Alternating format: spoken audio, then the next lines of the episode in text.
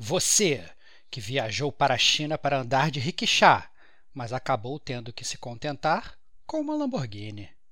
Você, que quer lutar pela honra e pela justiça, mas também está afim de ter uma tatuagem maneira da máfia chinesa.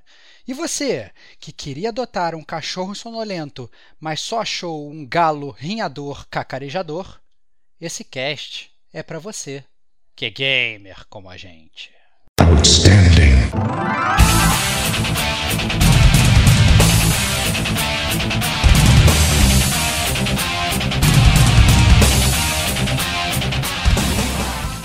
Rodrigo Estevão. Você explicar lá para um padre como é que ele reza a missa não faria nenhum sentido. Diego Ferreira. Dava um saltinho, pegava a arma e piu, piu, piu, acertava a galera. Hugo Castro. Eu lembro da China jogando Call of Duty, sabe? Participação especial. Player 1. Vitão. Quero ir ali jantar aquele arrombado na porrada. Este é o gamer como a gente.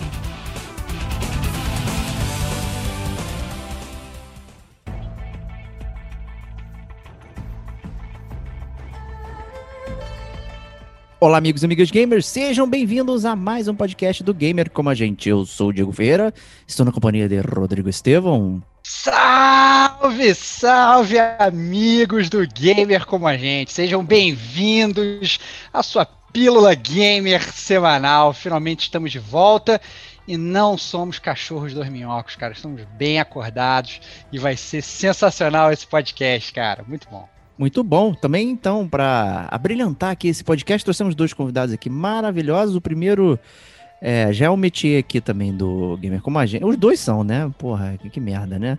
Os verdade, dois são, cara. Tá é sendo verdade. injusto, cara. Tô sendo injusto.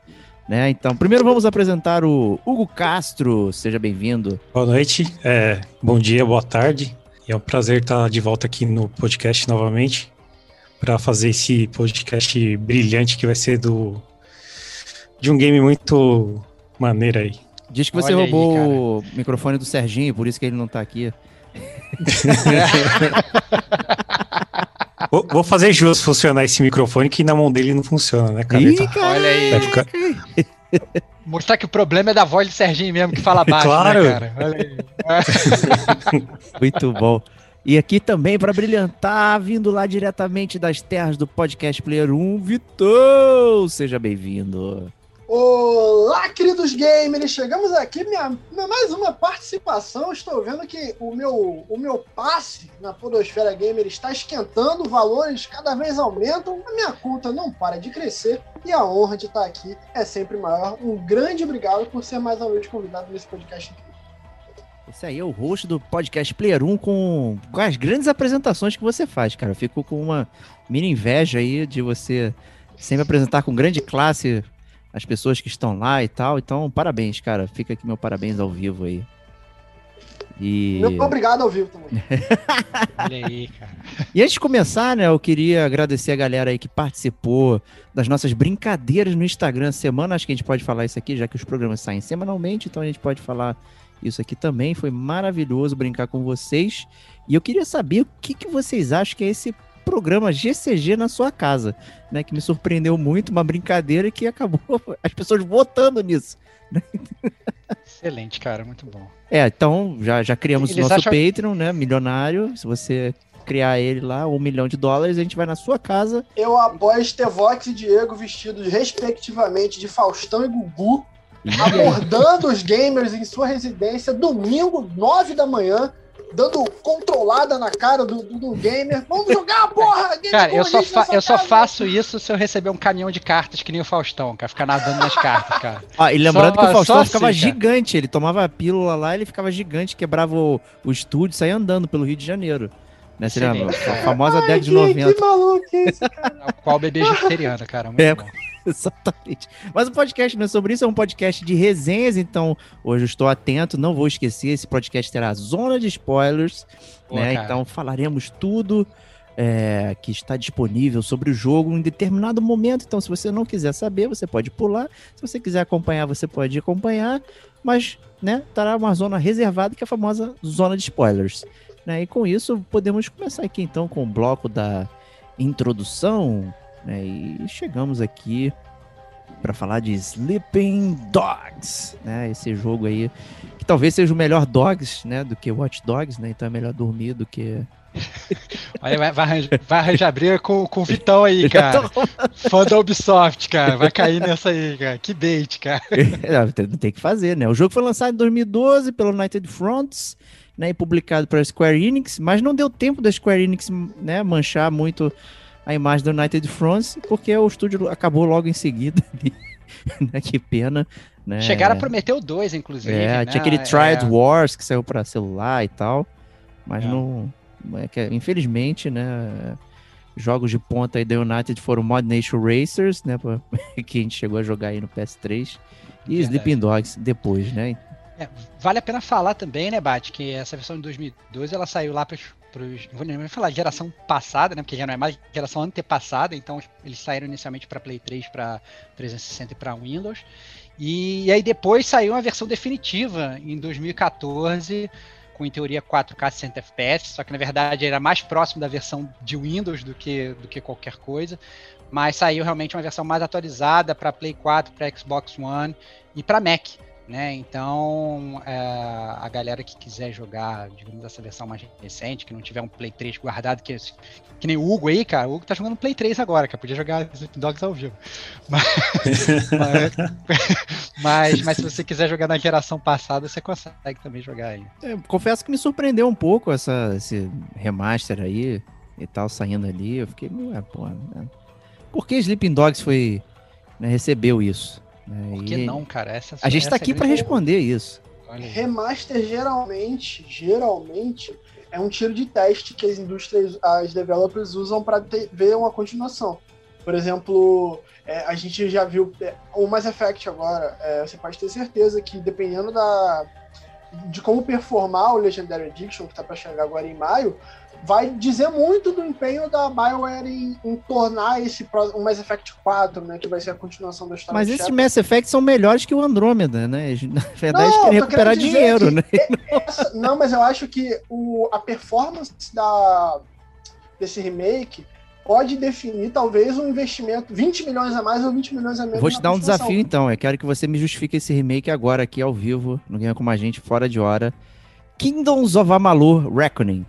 Por favor, Cara... esse remaster. Cara, Cara não acredito. Foda-se, vou botar essa porra de novo. Eu não acredito que saiu a Malu, a Malu. Saiu a Malu Olha só, eu vou, eu vou, eu vou falar aqui. Se falar mal de Andrômeda três vezes, eu vou sair do podcast. Cara, a gente, a gente já gravou o podcast do. Eu sei, a gente falou três sei, horas mal, sei. né? Não foi nem três eu vezes. Sei. Foi polêmico, cara. Foi polêmico, cara, foi polêmico. Mas é que na verdade é que o Diego é muito fanboy, né, cara? Então, assim, eu inclusive eu fui pro. Não tô querendo desvirtuar o podcast dos Limp Dogs, não, né? Mas já que o assunto tá, tá, tá em pauta, a gente Quando fala. For rolar o de, da Bayer, me Olha aí, olha aí. O, o, a gente. É que o Diego é muito fã, né, cara? Então ele, ele tem a série Mass Effect no coração dele, e aí fica meio complicado de. de né? Qualquer jogo é, ele vai comparar e vai falar que é ruim e tal, e vai, Mas vai chorando. sobre o Sleeping Dogs, eu acho que pode ter sido uma coisa assim, cara. Talvez uma negociação de, do direito, é, uma licença que tá para caducar, a gente não sabe esses bastidores. Então talvez rolou, ah, bota Quanto é que vai custar esse, esse remaster? Uns 15, 15 milhões? Ah, caralho, 9 milhões, 8 milhões? Bota na pista aí, vamos ver o que, que rola, se vem dinheiro, se é um nome que tá quente, se a gente consegue esquentar esse nome. Eu acho que por isso, cara, porque é um jogo que, por mais que a gente vai falar das qualidades dele, ele viralizou muito em YouTube na época que o que a Twitch é hoje para o universo gamer, o YouTube era na época das gameplays, de você ter o, o canal do YouTube era muito mais você assistir o cara jogando do que produzindo conteúdo sobre o game. Ele bombou muito nessa época, mas ele não esquentou a indústria, ele não foi muito premiado, ele não gerou continuação. Então eu acho que o remaster pode ter sido uma tentativa. Vamos ver o que, que rola, vamos ver se vem dinheiro. Pode ser. Pode ser justíssimo. É... Eu acho que ele veio o... bem, né, com essa. Desculpa, Stevox, né? Com Não. essa.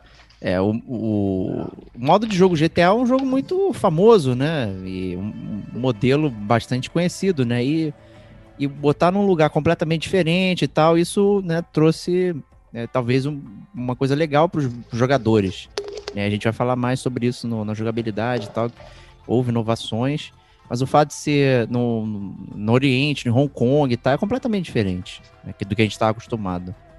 É, é, eu acho que, assim, é, é, é, diferente em tudo, na verdade. É, obviamente, o setting que você falou, né? Que a gente está muito acostumado a ver só jogos de mundo aberto, ou é nos Estados Unidos, que são GTAs, ou põe, né, às vezes, alguns na Europa, né? Volta a ter uns Mafias, uns jogos de Godfather e tal. Talvez.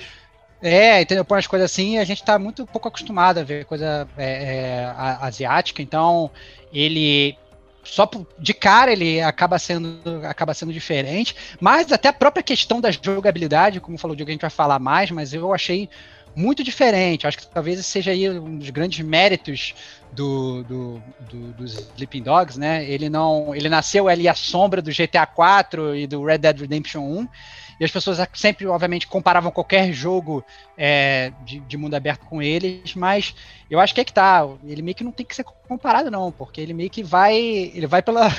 vai pelo acostamento, assim. Ele, ele, ele meio que. É, é, total, é totalmente diferente do que a gente está tá acostumado. Eu queria saber do Hugo, cara, é, como é que foram as primeiras impressões dele do jogo, como é que ele, como é que ele descobriu o jogo, quando que ele jogou, se ele jogou lá atrás, se ele jogou mais recentemente, é, como é que foi a experiência dele com o? Sleepy por que, que ele pegou, é, é, como é que, porque, digamos assim, é um jogo meio nichado, né, não é aquele jogo que, digamos, é um blockbuster, né, eu queria saber do Hugão, que eu não, nem sei que, na verdade, como é que ele jogou essa parada.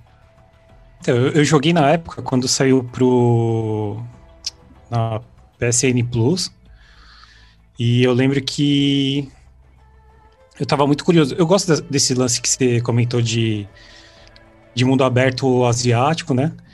E tem lá, eu jogava muito Yakuza e comecei a jogar esse também para ter uma ideia de como que era o jogo lá fora, da, da, da parte da Ásia.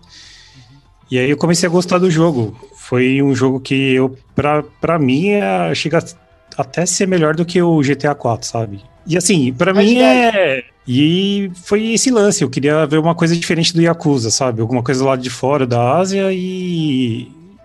E acabei pegando o jogo e terminei ele gostando muito. E a gente vai falar da parte que eu quero falar logo. Olha aí, cara, tá nervoso, cara. Segura, cara. É, o, o, eu e Diego acabou que a gente jogou mais ou menos ao mesmo tempo, né, Bate? Porque a gente, é, salvo engano, né? Porque foi justamente assim, praticamente depois que a gente se conheceu, um ano, dois anos depois da gente se conhecer, que, que saiu Sleeping Dogs. E aí tava. A gente meio que. a gente comprou ao mesmo tempo. Não, é, não, mas surgiu uma comunidade. É, mas surgiu uma comunidade gamer no trabalho, que meio que todo mundo começou a comprar videogame, meio que influenciado com a gente. A galera começou a jogar, aí nego saía na hora do almoço para comprar para comprar jogo. E aí numa dessas a gente comprou junto, né? É, não, eu lembro. É, o... Mas a gente comprou na Americanas, cara. Você lembra? Tava com. Com, com o descontão e tal, tinha, ah, se você comprar 3, 4, né? E tinha, aí o pessoal ia fazendo. Quem quer aqui? Quem quer aqui? Quem quer aqui, né? Aí juntava uma galera, pedia mais de quatro jogos, né? Americano ficava feliz, a gente também, né? E depois rachava lá a conta. E chegou o Sleeping Dogs, né? Foi pelo aquilo, cara. É, é, o jogo tá barato, por que não, né? Era. É, exatamente. É, é, é, acho que foi o ápice do meu Bruce Wayneismo, né? Nessa época, porque eu, eu cheguei a vender, acho que todos os jogos que eu tinha na época. É, para falei, não, agora eu só quero ter coisas importantes que eu vou jogar. E vendi tudo praticamente. E aí terminei o ano comprando mais de 100 jogos de novo. Excelente, né? então, cara. Como todo, como todo bom gamer, cara. Meu Deus, cara. Que época, cara. Muito que bom. época. Né? Mas é uma compulsãozinha para mover o ser humano. Não, é, lógico, é. com certeza. Cara, a gente trabalhava muito até tarde, o Stevox. Então a única coisa que fazia a gente ficar feliz era comprar o jogo, nem era jogar. Era descer pra, pra jantar e, pô, volta com o jogo. Era, era literalmente isso, cara. Trabalhava, começava Caralho, a trabalhar cedo, aí trabalhava até tipo. Pra jantar? Descer é, pra cara. Jantar, é. É, é cara, é que, cara, financeiro é foda, né, cara? Você começa a trabalhar 8, 9 da manhã, aí você sai pra almoçar, aí depois você volta, depois você trabalha até as 7, aí começa até o, o turno da noite. Aí a gente descia, a gente trabalhava em cima de um shopping, aí a gente descia, a gente jantava, voltava, às, às, vezes andava um pouco no shopping, passava na, na, na loja americana, comprava o jogo, voltava para trabalhar e trabalhava até de madrugada, assim. Caralho! Ficava... Era é, foda, amigo, cara, é. era foda. Outro nível, outro É, nível. a gente já dormiu no trabalho, já virou noite, já trabalhamos sem é. camisa é. no domingo, tomamos porro.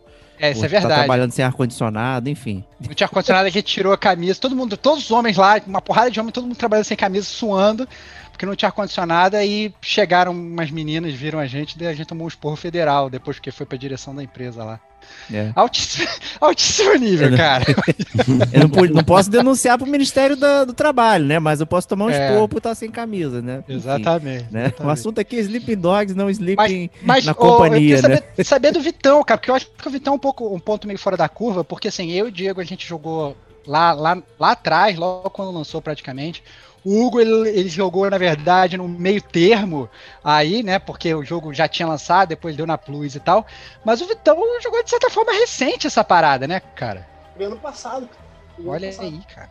Ano passado por não. Eu queria saber por que, que tu 2020. pegou, cara. Porque assim, não é, digamos, Cara. aquele jogo que o nego fala assim, não. Pô, pega esse blockbuster aí, cara. Né? Como é que. Vamos como lá. Tá na boca do povo, né? É, Vamos cara. lá. Eu nunca. é, Tipo assim, eu tô participando de uma geração. É, eu esqueci que o ouvinte não tá vendo, né? Eu fiz é, coelhinhos voadores aqui. Fiz É. eu estou participando da geração agora, que eu tenho o, o console da geração já recém-encerrado e eu tô pegando ainda os lançamentos. Até então, eu nunca tinha participado de uma geração. Eu sempre, tipo, eu tinha Play 1 enquanto todo mundo na minha volta tinha Play 2, aí eu tinha Play 2 enquanto todo mundo na minha volta tinha o 360, aí em 2017 eu peguei o 360 e em 2020 eu peguei o One. Então, tipo assim, é, eu sempre tive muito jogo acumulado. E o que, que eu fazia? E é por isso que hoje é uma coisa que a gente brinca lá no Player 1, e às vezes a galera leva só na pilha. O bagulho que eu vi falando que, ah, tu não precisa jogar o jogo pra saber se tu assistiu tá bom. Mas isso muitas das vezes é uma brincadeira com o que eu fazia. Então o que, que o, o jovem Vitinho fazia? Porra, tô aqui no meu Play 2 que só tem meu Bomba Pet, Shadow of the Colossus e o Hitman zoado, que a, a coluna dele é travada. O que, que eu vou fazer? Eu vou ver vídeo dos caras jogando os jogos que tá rolando no momento. E o jogo do momento era Splinter Cell Conviction, era Jogão, jogão. Metal Gear 4, era. Deixa eu ver ali naquela época ali, tava Uncharted 2 ou 3 mais ou menos, Assassin's Creed ali na época do Ezio, saindo da época do Ezio, e o Sleeping Dogs eu vi o Cauê Moura jogando Sleeping Dogs, ele tinha uma série de Sleeping Dogs, e eu gostei pra caralho desse jogo. E eu assisti inteiro o Sleeping Dogs na live do Cauê Moura. O tempo passou, caralho, e eu, porra, já tava. Ó, a patrulha eu peguei em 2017 de 360 e eu, pô, caí dentro dos jogos e tal, não sei o que. O Player 1 surgiu nessa época, assim. O Player 1 antigo ainda, que era sobre videogame exclusivamente de futebol. Aí, belo dia, eu falei, caralho, mano. Tem uns jogos ali que eu assisti os caras jogar inteiro, mas eu não joguei. Aí, olha, era dois jogos que eu gosto muito, eu sei que não são jogos top. Sleeping Dogs e I Am Alive. Quem é que jogou I Am Alive? Eu joguei a M Live, cara. Muito I Am. Alive eu vi inteiro, inteiro o Zangado jogar, irmão. Inteiro.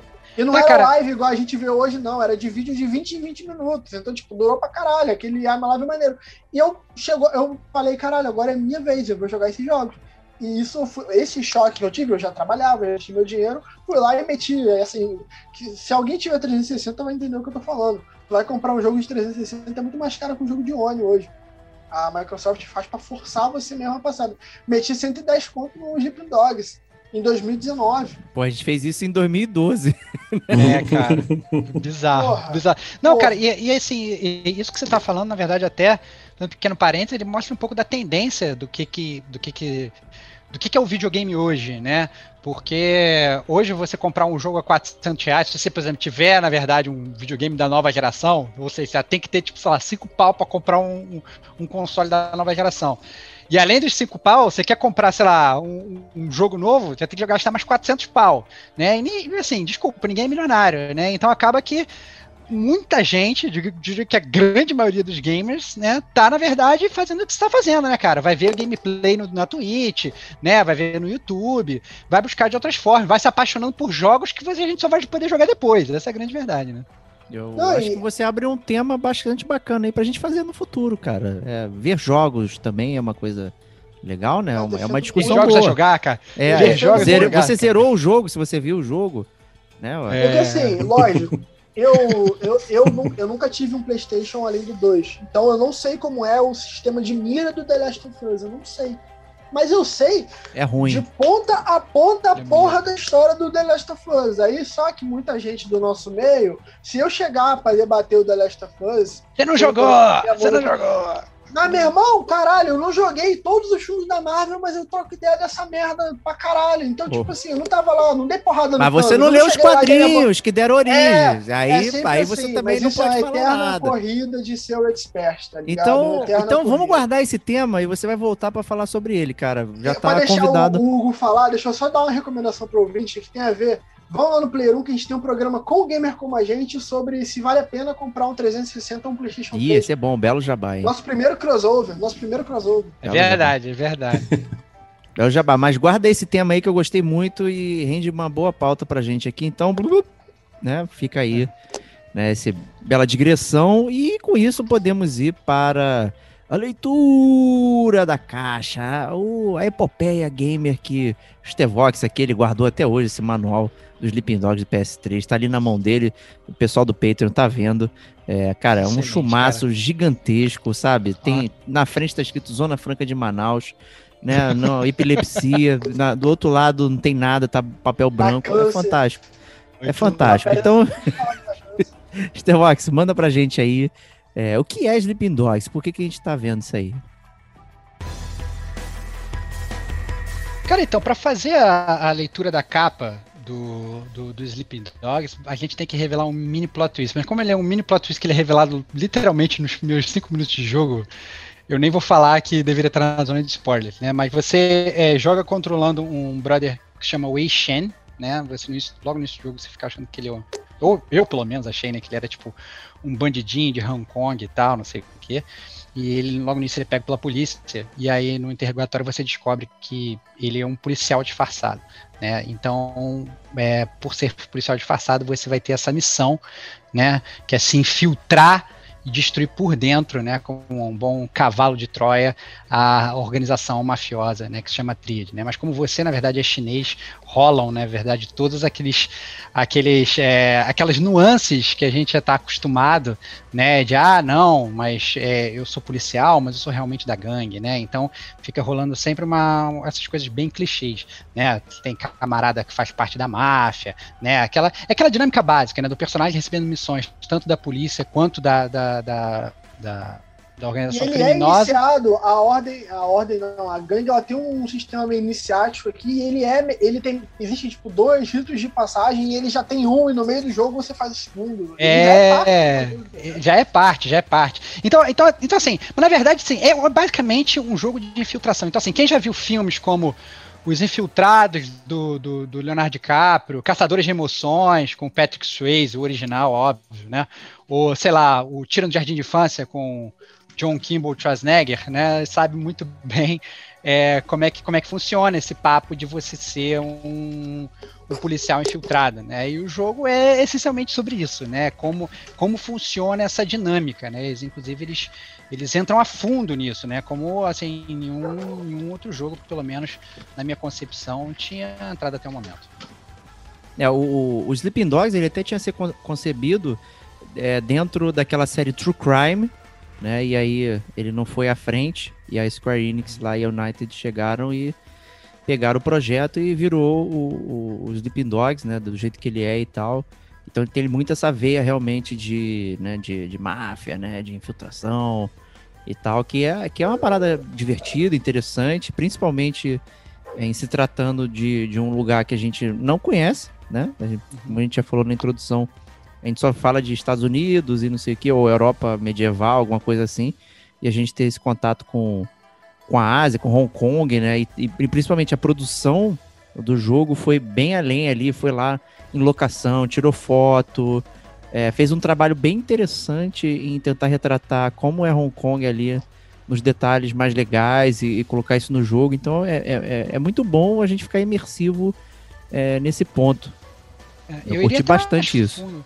Eu iria até mais fundo, na verdade, porque assim, eu acho que é, o, o, que a gente tá falando de história, né, eu acho que ele é um jogo realmente bem escrito, quando a gente fala de roteiro. Então, assim, é, o jogo ele meio que tenta entrar fundo nessa, nessa dinâmica do que, que é você ser um policial infiltrado. Então, assim, o policial infiltrado, ele às vezes ele tá infiltrado, ele começa a questionar né, o porquê que os mafiosos são do jeito que eles são. Ele começa às vezes a questionar as próprias intenções da polícia mesmo, os policiais sendo inteiros bonzinhos.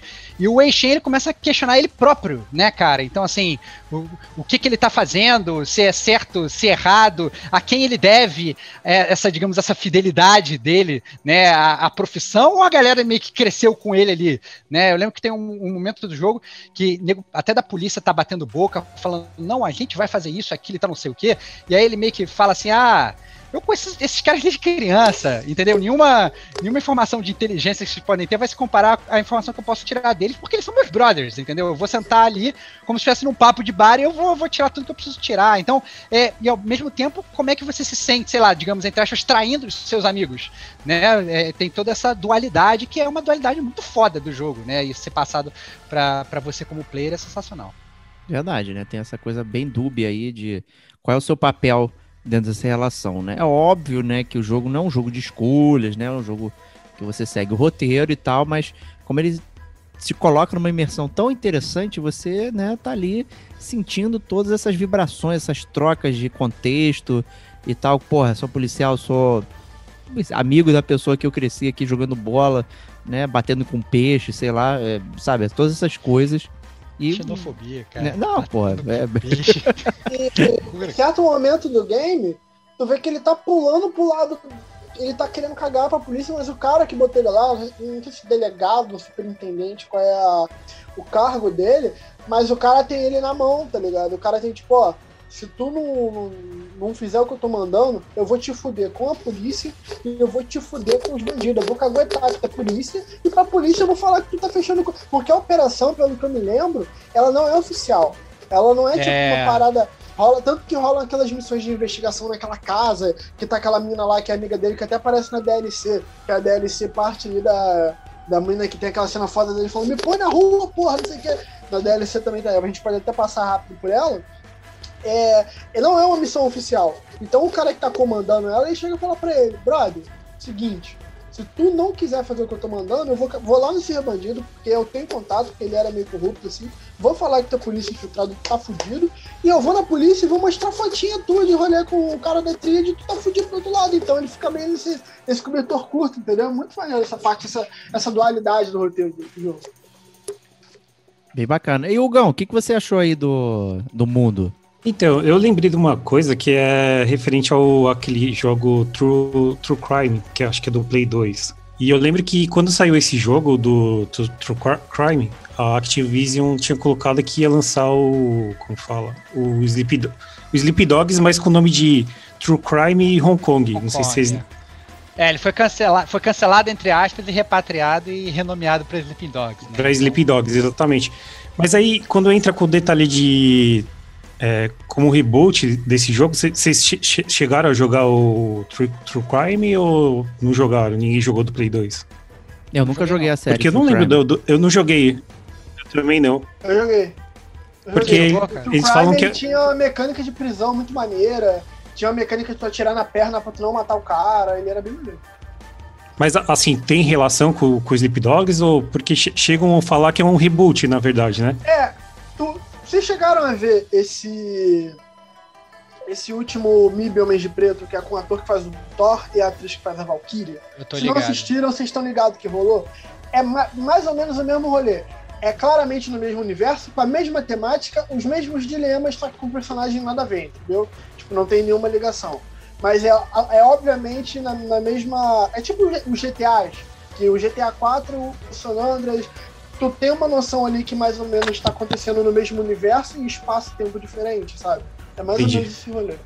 Eu, é, é, puxando até o gancho da, da, da pergunta do Diego pro Hugo, até refazer lá de alguma forma, assim, porque quando você falou na abertura que estava procurando um jogo de temática asiática, né, e foi pro Sleeping Dogs, eu queria saber se você gostou do que você encontrou, né, porque essa, é, se você estava indo, porque pelo menos, assim, eu achei muito crível aquela Hong Kong, muito viva, né? Você tem todas aquelas coisas bem clichês. Eu nunca fui pra China, né? Já fui pro Japão, mas nunca fui pra China. Mas todas aquelas coisas que a gente pensa como, como clichê, aqueles letreiros de neon, aquelas pessoas vendendo comidinha na rua e tal, aquele mar de gente falando cantonês e tal. A gente tá. É, aquilo parece muito crível para mim. Eu não sei se tu chegou a curtir essa, essa ambientação, Gão. Então, para falar que, assim, o gráfico pra época era fenomenal. Eu, eu curti bastante, sabe? E esses detalhes que você falou, você tem uma, uma impressão da China como se fosse. É, ela bastante. Eu vou falar, eu, eu, lembro da China jogando Call of Duty, sabe? Com aquelas imagens de. de, de é, é eu acho que chama, né? Que é tipo uma favela, assim, na, na China. Então você acaba tendo uma ideia de que só tem favela. E ali não, ele mostra o centro mesmo de Hong Kong, que é. Super urbano, é... né? Tem ca carros milionários e tal. Que tá é, a, é. A, a, a, gente olha a China, a gente tá querendo ver aquele cara com jiriquixá puxando os outros assim, mas na verdade, você vai jogar esse episódio, tá cheio de gente Lamborghini andando lá. Sim, cara. E aí você vê uma parte totalmente diferente do que você vê em outro jogo, sabe? Então eu gostei bastante dessa, desse, desse ambiente que tem no jogo, né? Dos gráficos e tudo mais. Queria até fazer, fazer um paralelo, na verdade, com outro podcast da gente, de, de, de ambientação, que eu, que eu dei um chilique é, no podcast, que foi o Shadow of the Tomb Raider, que eu fiquei muito chateado com a Lara Croft, que ela, ela fala inglês com as tribos lá do Paitite e tal, não sei o que, os caras respondem ela em paititiano e tal, e deu vontade da raid no jogo. É, eu achei a, a ambientação do, do, do, do Sleeping Dogs, em termos de língua, muito legal, assim, porque ele, ele fala que o Wei Shen, na verdade, também dando mais uma pincelada na história, né? O Wei Shen, ele, ele vai para os Estados Unidos ainda muito jovem, né?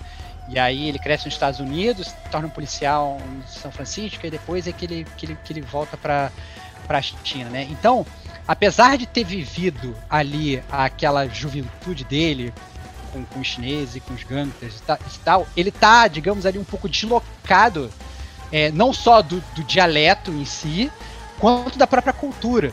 Né? Rola, inclusive, até uma explicação de por que ele não tipo, fica falando chinês fluente com as pessoas. Ele muitas vezes se comunica, se comunica em inglês. Né?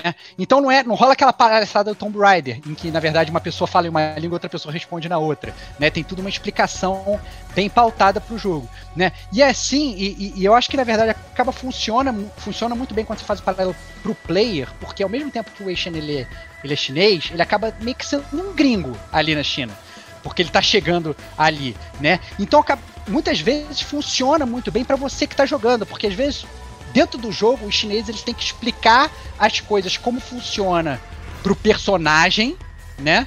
É, do jogo, porque ele tem que reaprender e acaba te ensinando para você player que você realmente não sabe, entendeu? Se o cara ele fosse chinês e tivesse ali desde o início e fosse sei lá um policial infiltrado e tal, você explicar lá para um padre como é que ele reza a missa não faria nenhum sentido, entendeu? Roteiro, então na verdade, né, é, exatamente. Roteiro. É roteiro, é roteiro. Tipo, uma, uma, uma, um roteiro muito bem construído para fazer assim, não. Como é que a gente faz para explicar pro gamer o que tá acontecendo sem parecer uma parada enfadonha pro personagem, né? Então, ele é realmente um jogo, um jogo muito bem escrito. É, isso é realmente interessante, né? Porque, né, como a gente falou já, né? É uma coisa um pouco mais alienígena do que, que a gente estava acostumado, né? Com os Estados Unidos sei que. Então, às vezes, você não precisa nem explicar também é, para as pessoas de forma geral como funciona a cultura ali, mas em outros lugares assim é, é, tem cabimento, né, para você se ambientar e se sentir parte daquilo é, e tudo mais. Então para atrair mais pessoas e é claramente ele é um, é um jogo que não estava focado num nicho, ele é realmente um jogo que queria atender uma galera maior, então é, tá nesse nível aí. E assim, ele, ele trabalha muito bem limitações dele roteiro. Ele tem as canetadas muito boas, porque, por exemplo, a gente mais à frente vai entrar na jogabilidade, o sistema de tiro dele é muito ruim. É muito ruim. É, mas ele usa um argumento de. Falar em tiro. Ele usa um argumento de roteiro muito bem feito, que é, na China, a a parada armamentista é muito, ainda mais naquela época, hoje em dia teve algumas mudanças, ela é muito complicada, então é muito difícil você ter uma circulação de arma na China, seja até por meios ilegais, até tipo assim, até o tráfico, o crime lá acaba acontecendo muitas vezes, ou com uma, um poderio armamentício, armamentício baixo, ou sem nenhum. Arma, branca. arma branca, porrada, arma branca. É porrada, porrada e faca. Então é, o que, que o jogo faz? Ele não se expõe ao seu maior defeito, que é botar os caras pra trocar tiro. Tipo, vamos dar. A gente sabe que isso aqui não ficou muito bom, então a gente vai botar em menor parte no jogo. porra, mas por que, que esse cara vai sair jambrando geral na porrada enquanto ele podia dar tiro? Não, porque aí o roteiro vai se construindo. Não, porque na China você tem. O cara fala isso no jogo, não, arma aqui na É. China é meio complicado. Então, tipo assim, o jogo ele é muito consciente dos seus problemas e não escancara eles, pelo menos sem ter uma capinha de proteção. Tipo, ah, o tiro é ruim, mas você não vai ficar tirando toda hora. Então, toma aqui, a porrada vai estancar, irmão. In- Inclusive, na verdade, eu tava meio que tentando fazer um, de- um dever de casa hoje na hora do almoço sobre o podcast. Eu comecei a ver um documentário de 20 minutos sobre 25 minutos sobre o Sleeping Dogs, que eu não terminei de ver. Que eu tive que parar pra trabalhar. GCG tá isso, hein? GCG Ele Tá isso. de graça É. na live. Quando tu tem o É. jogo lá no, no 360, tu pode baixar de graça esse documentário. É o que, e tem esse e um que aparece Jorge St-Pierre, é bom pra caralho. É, então, e, e eu, eu, come- eu comecei a ver, a ver o documentário eles estavam falando exatamente isso, que na verdade no início do jogo, quando o jogo foi planejado, eles nem queriam botar arma nenhuma. E aí eles ah, meio que aceitaram a ideia de botar arma pra meio que dar uma progressão na dificuldade, entendeu? Progressões maiores. Então acabou que não, a gente vai botar, mas a gente não vai botar tanto, então a gente, a gente não vai tanto investir nessa mecânica e tal. Então essa arma realmente tem uma dualidade muito diferente do que a gente está acostumado, já fazendo paralelo de novo, que é impossível meio que não comparar, com o próprio GTA, né? Tem muita gente, inclusive, que, que, que, que questiona, sei lá, a mecânica de tiro do GTA e tal, etc. Mas acaba entrando nisso. E a gente já tá entrando na jogabilidade de bobeira, né? Nem queria falar essa parada, não, mas, mas a gente tá na. na- tô, tô queimando pauta aqui de Então calma aí, bobeira, calma verdade. aí. Então eu vou falar uma coisa da jogabilidade que tá no cenário. Isso que você falou, é, de eles não queriam colocar é, a jogabilidade de arma e não sei o quê. E claramente isso é uma, uma parada de executivo, né? Porque depois os, os vídeos eram todos focados nessa parada de arma. E você viu os trailers da época, aí tinha o, cara pulando, dando aquela beiradinha, ele dava um saltinho, pegava a arma e piu, piu, piu, acertava a galera. E era muito focado nessa parada do gameplay com a arma de você poder ficar saltando as paradas e, e pegando as coisas, né? E aí você vê o, a, a intenção que era do desenvolvedor versus né, o que o produtor ali e o patrão que tá patrocinando, né, que é a Square Enix, é, falando, gente, tem que ter uma parada diferente aqui que eu preciso vender para 3 zilhões de pessoas, senão não é um sucesso, né? Vi de primeiro Tomb Raider que a Square Enix diz que é um flop, né? O flop é o último, né? Não o primeiro.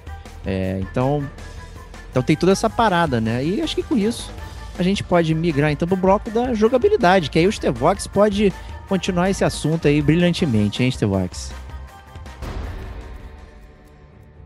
Cara, é, tem que, tem que falar, cara, porque assim, o tiroteio, como o Vitão falou, ele não é um, não é um tiroteio que é, engaja muito, né? Eu acho que, na verdade, eles de algum modo eles perceberam que o, o próprio tiroteio do GTA é um, é um tiroteio muito criticado, né? Muito, Eu critico. co- é muito cover based e tal, lento, personagem andando que nem uma Maria Mole e tal, não sei o quê.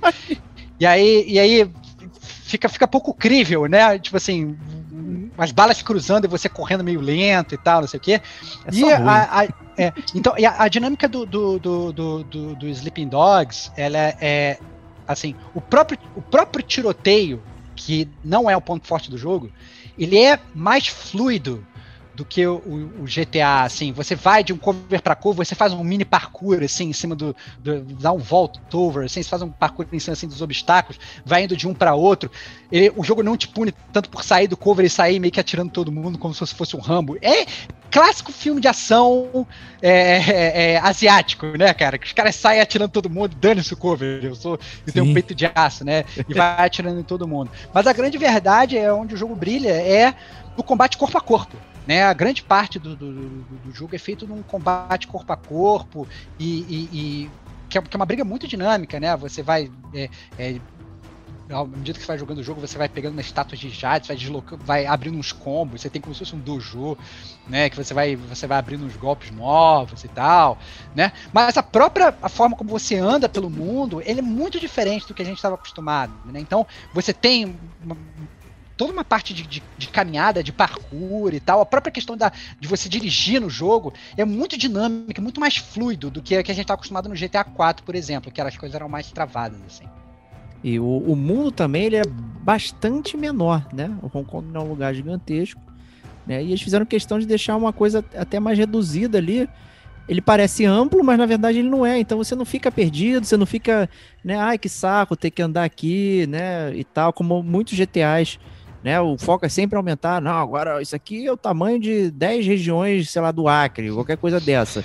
Né? Você fica, meu Deus, eu não quero andar isso, cara. Não quero andar. É, é não faz sentido. Muita coisa para fazer, não precisa, não precisa É. fazer isso. Precisa fazer um mapa gigante que eu vou demorar uma hora para cruzar o mapa. É, Kojima. Então aí, pensa Olha nisso. aí. É cheio de pedra para você tropeçar. Então, é, é bastante interessante que ele tem coisas para você fazer ali no meio do caminho, mas o mapa não é, não é gigantesco. Então você fica imerso, mas você não fica perdido. Eu achei isso muito bom. Acho que foi talvez o primeiro jogo de mundo aberto que eu peguei que eu curti de, de ficar conhecendo. Primeiro que é um mundo que eu não tinha acesso, então, Hong Kong, caraca, não conheço. Tô aqui turistando, né? Legal.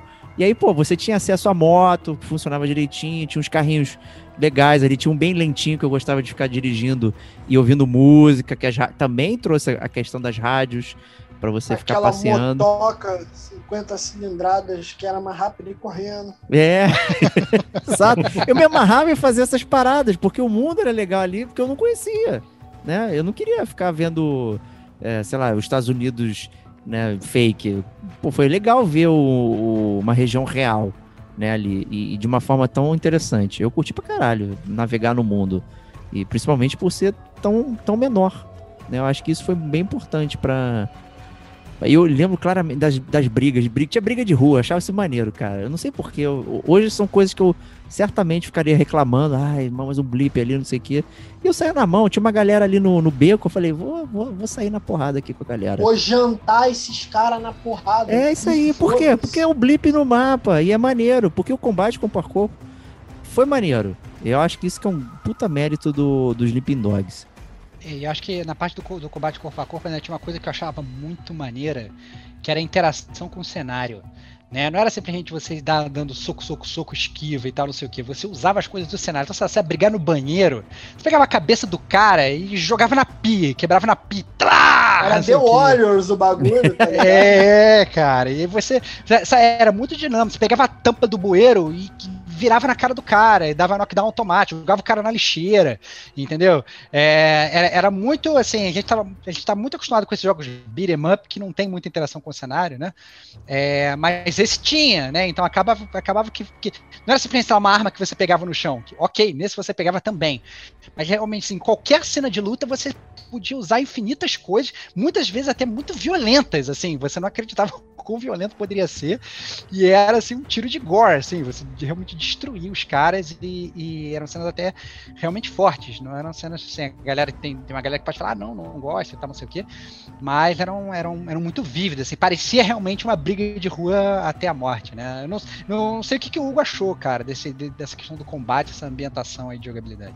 Foi uma das coisas que me chamou a atenção no jogo foi esse lance de combate, de você pegar, sei lá, um, um porrete, tacar na cabeça do cara, pegar uma faca e escortejar o cara. O- Também não é o- Manhunt, não, cara. É Sleeping Dogs que a gente tá É, falando. não, Não, mas, mas, porque fazendo ainda paralelo com o Yakuza, né? Que você falou que você, que você curtia antes, né? Sim. E tem o lance também do, do personagem ser tipo uma, uma mistura de Jack Chan com Jet Li, com. E o Bruce Lee, né? Porque tem uma, uma missão, acho que você, você faz alguma coisa pra desbloquear novos golpes, e aí você tem que ir lá no, no mestre dele, que era o antigo mestre dele de, de Kung Fu, e vai aprendendo novos, novos golpes. É legal essa parte, assim, do combate, e você, você não ir tão full por, por, pros combates e ter que ir evoluindo aos poucos, assim, né? Que nem no acontece no Batman, que você tem que ir desbloqueando alguns golpes novos e tal. E eu achei bem bacana isso na época. Acho até legal o Hugo ter falado isso, né? Porque é essa questão de como é feito, entre aspas, o level up do jogo é muito muito peculiar, assim, porque você você salve, salve se a minha memória não estiver falhando, né? Você quando você vai executar as missões, você tem, digamos, duas barras de, de, de level. Você tem o level de polícia e você tem o level da tríade, que é o level da máfia, né? Então, a- até durante a mesma missão, você, inclusive, você consegue até meio que maximizar os dois, o que seria uma coisa meio estranha. Você ser o máximo de polícia e o máximo de, de máfia, mas dá pra você fazer. É porque bandido é tudo Não vou bandido, falar né? nada.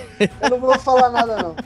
É, Eu quero. é, porque meio, meio, meio que dá pra fazer, mas é, mas é meio zoado, né? Ele meio, e ao mesmo tempo que. Então você vai resolvendo as missões, então se você for mais bonzinho nas missões, você é, é, evolui a, a, tua, a tua barra de polícia. Se você for mais malvado, você evolui a tua barra de, de, de, de tríade. Né? E aí, com isso, você vai também desbloqueando habilidades e tal, para meio customizar o seu personagem. E além disso, tem também uma outra barra que, salvo engano, é, eu acho que é Face, Face Experience, ou Face Bar e tal. Eu não lembro como é que é, mas é uma barra que você meio que evolui fazendo coisas fora da missão, tipo indo no karaokê, ou, ou sei lá, whatever, fazendo essas rinha paradas. de galo, não esqueça da rinha de galo. Paulando, tra paulando o transeunte na porrada. É, você meio que vai ficando famoso, assim, essa é a grande parada. Aí com essa, essa barra, você não desbloqueia habilidade nenhuma, mas você compra roupa e tal. É como se fosse uma barra de popularidade, que eu acho que ele meio que roubou muito desses jogos, tipo, tipo Godfather e tal, não sei o que, que você começa a ser reconhecido. Então no início do jogo, você é meio um cara bunda qualquer, ninguém sabe quem você é. No final do jogo, você já tá andando de terno, as pessoas te cumprimentam, as pessoas te dão cachorro quente de graça, te dão Covid de graça, né? Assam um, um morcegão ali e te dão de graça Isso, e tal. Caralho. Então as pessoas. Ué, mas é, pô, né? Um churrasquinho de morcego e tal. As pessoas elas te, te, te passam umas paradas.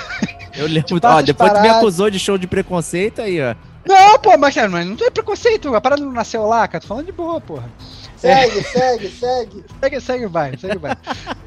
então, assim, a, a, a, é, é maneira essa dinâmica, né? Mais uma vez, é uma coisa completamente diferente do que a gente estava acostumado no GTA da vida, né? É, é, é, ele gira e acaba sendo uma parada até mais ou menos meio arcade, entre aspas, né? Eu achei bem divertido. Eu achei isso bem divertido também. Curti muito, curti muito essa, essa parada. Deu, deu um dinamismo bom para você continuar brincando, né? E isso que o Hugo falou também.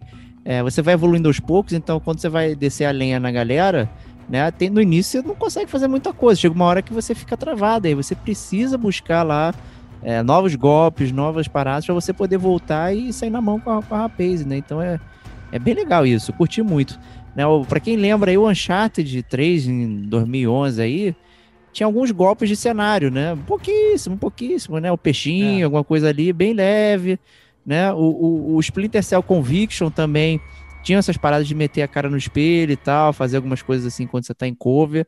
Mas acho que o Sleeping Dogs trouxe muito bem essa coisa né, de, de, de, mano a mano, corpo a corpo ali, que ficou... Um beat'em up, cara. É, um beat'em up. Beat'em up. Beat'em up Responsa. jogo de mundo aberto. Né? É. É, é, é, o Fighting Force que deu certo né? Fight Force que deu certo, cara. Um eu, aqui tu tem curtiu, carioca Vitão? presente, é o mano a mano, que, aquele sincero, que tu olhava na cara do maluco e falava, mano a mano, eu e tu. É isso aí, é, cara. Não, é, vocês falaram do tiroteio do GTA, eu concordo que é travado e zoado assim. Mas o GTA, Red Dead, todos os jogos que utilizam do Euforia, aquele sistema de colisão lá que a Engine, que eu não vou lembrar o nome, utiliza, que é um sistema. É, é, tão foda por ser uma parada à parte. Né? O Euforia, ele tá externo, ele é anexado na engine e tal. Em alguns jogos a Rockstar anexa ela com mais potência, tipo GTA 4, aí já, já é aquela física pesadona e tal, em outros ela dá uma tirada. O GTA, eu gosto muito da sensação de tu botar um tiro em alguém. Tipo, um bagulho. Olha que doideira, o roleplay do caralho. O meu GTA V, é, depois que eu zerei, eu era tipo um vigilante de San Andreas, tá ligado? Eu botava máscara de Jason no cara e saía de noite e era o Punisher. Eu. Porque eu gostava da sensação visual do GTA de tu botar um tiro em alguém. Vê o cara dar aquela caída, tu vê que aquele tiro pegou aí. O Red Dead tem muito isso também, o 2, um não muito. Já o Sleeping Dogs, cara, é o jogo que mais dá a sensação de tu colar um botadão na cara do filho da puta é, é, o jogo que tu tá passando de carro, o que o, o, Bruce Wayne falou é muito verdade, de tu tá passando e ter aquele pin no mapa, porque tu olha e tu fala, irmão, não é o jogo que tá mandando, eu quero ir ali jantar aquele arrombado na porrada. A porrada vai lombrar e vai ser maneiro porque tu dá o bota, tu dá o chute na cara do maluco, tu vê que o corpo dele reverbera aquela porrada. E quando e outra que é maneiro também, por exemplo, Assassin's Creed, aquelas críticas que tinha lá no início da saga, que tu era um puta escalador, parkour e o caralho, mas todos os guardinhas também eram, eles vinham tudo atrás de tu. No Sleeping Dogs não. Tu é Bruce, Bruce Lee e tal, troca porrada, os caras não têm a mesma técnica, mas se tu vacilar, te janta na porrada também. E é um jogo Verdade. maneiro desse esse mano a mano, assim, de tu sentir essa parada de trocação que eu não tenho, por exemplo, no Batman, que é um jogo que é muito falado da porradaria do Batman lá, aquele, que tem aquele sistema de free flow e tudo mais. Eu não sinto que eu tô trocando porrada. Eu sinto que eu tô dando porrada e se, se eu segurar a mecânica, eu vou ganhar. Nos Sleeping Dogs, não, irmão. É trocação, é mano a mano. É tu tomar um botadão e o, na época o gráfico pro 360 e pro Play 3 já tinha uma parada de laceração muito boa no Shen. Então, tipo, tu trocava, tu toma ali uns 5 minutinhos fazendo na mão com 4, 5 caras ali, tu sai machucado, tu sai com uma paradinha sangrando, tu vê que aquele sangue fica na roupa. E é um jogo muito satisfatório de fazer na mão. É, eu acho, eu acho que, que o que define muito bem é esse fato dele ser, digamos, mais arcade, né? Porque eu acho que ele, é, ele consegue ser arcade em tudo.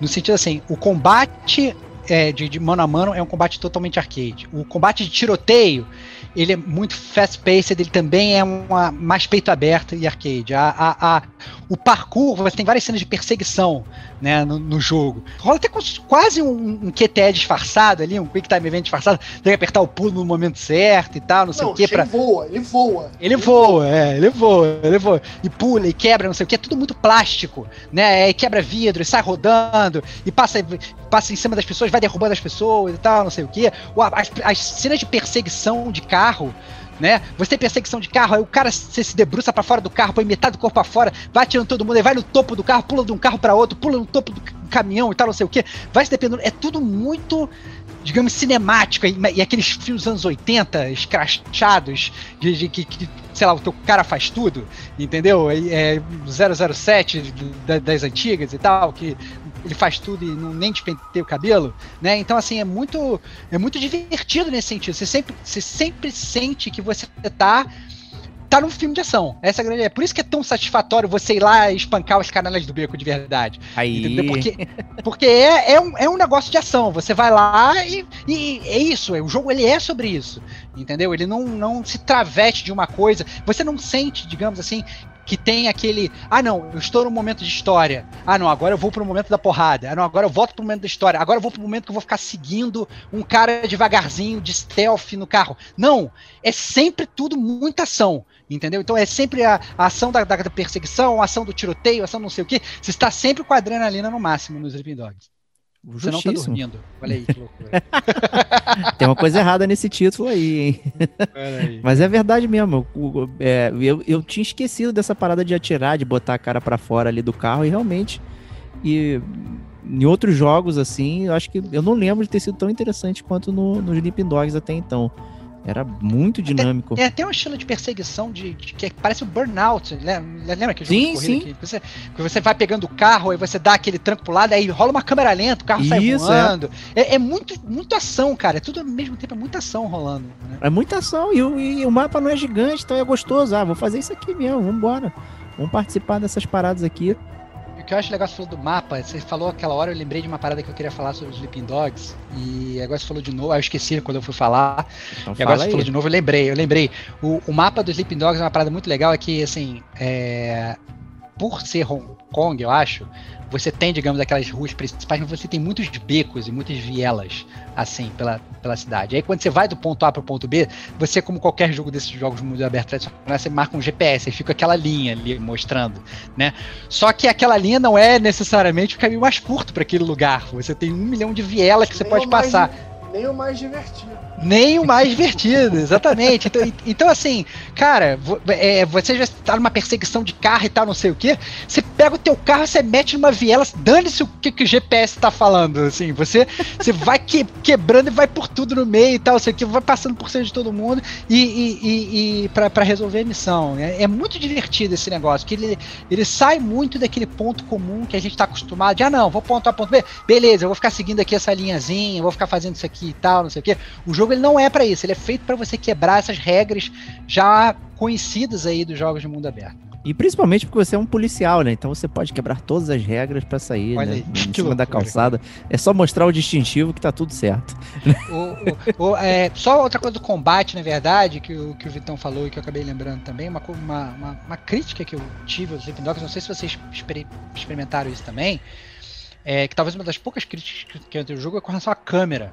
É, o que acontece? Às vezes está jogando o jogo, está dando porrada nos caras e tal, É, e às vezes tem muito inimigo, né? E aí rola aquele negócio, você tá dando porrada, o teu personagem ele vai meio que indo dando porrada um lugar que você não quer, porque o teu inimigo tá ali, né? E às vezes rola uma, uma jogada de câmera que você não tá vendo, às vezes, em quem você tá batendo. Irmão, ou você não tá vendo. é isso aí, irmão. É...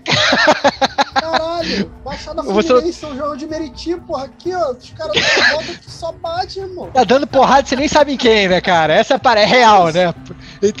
Imersão total, né? É isso. Irmão, eu vou dar a história de um conhecido meu. Não sou eu, conhecido meu. Conhecido Uma vez seu, a porrada né? jambrou. Começa com Vitor, ele... termina em Bruno o nome dele. Né, não, né, jamais. É. Tava a galera de um lado e a galera do outro. A porrada jambrou, rolou isso aí da câmera. A câmera da vida às vezes ela fica confusa também. Quando você bebe, quando você briga, geralmente, a câmera Entendi. da vida ela não fica muito bem. Aí, porra, a porrada lombrou, não sei o que, não sei o que lá. Pum, deu aquela acalmada. Nesse momento, esse meu brother olhou pra frente e viu que tava a tropa dele. Tava, os amigos dele estavam na frente. Aí tu já imagina o que veio de trás. Não a é? câmera bugou, irmão. A câmera bugou. muito bom, muito bom. Então com isso a gente encerra a jogabilidade e vamos para a famigerada zona de spoilers. Né, o momento aqui do podcast do Gamer Como a Gente, onde vamos estragar a história para você, falar todos os detalhes, tudo na minúcia né? E, e, se você não quer ouvir, então nosso editor maravilhoso vai colocar a minutagem para você pular para as notas para Sleeping Dogs.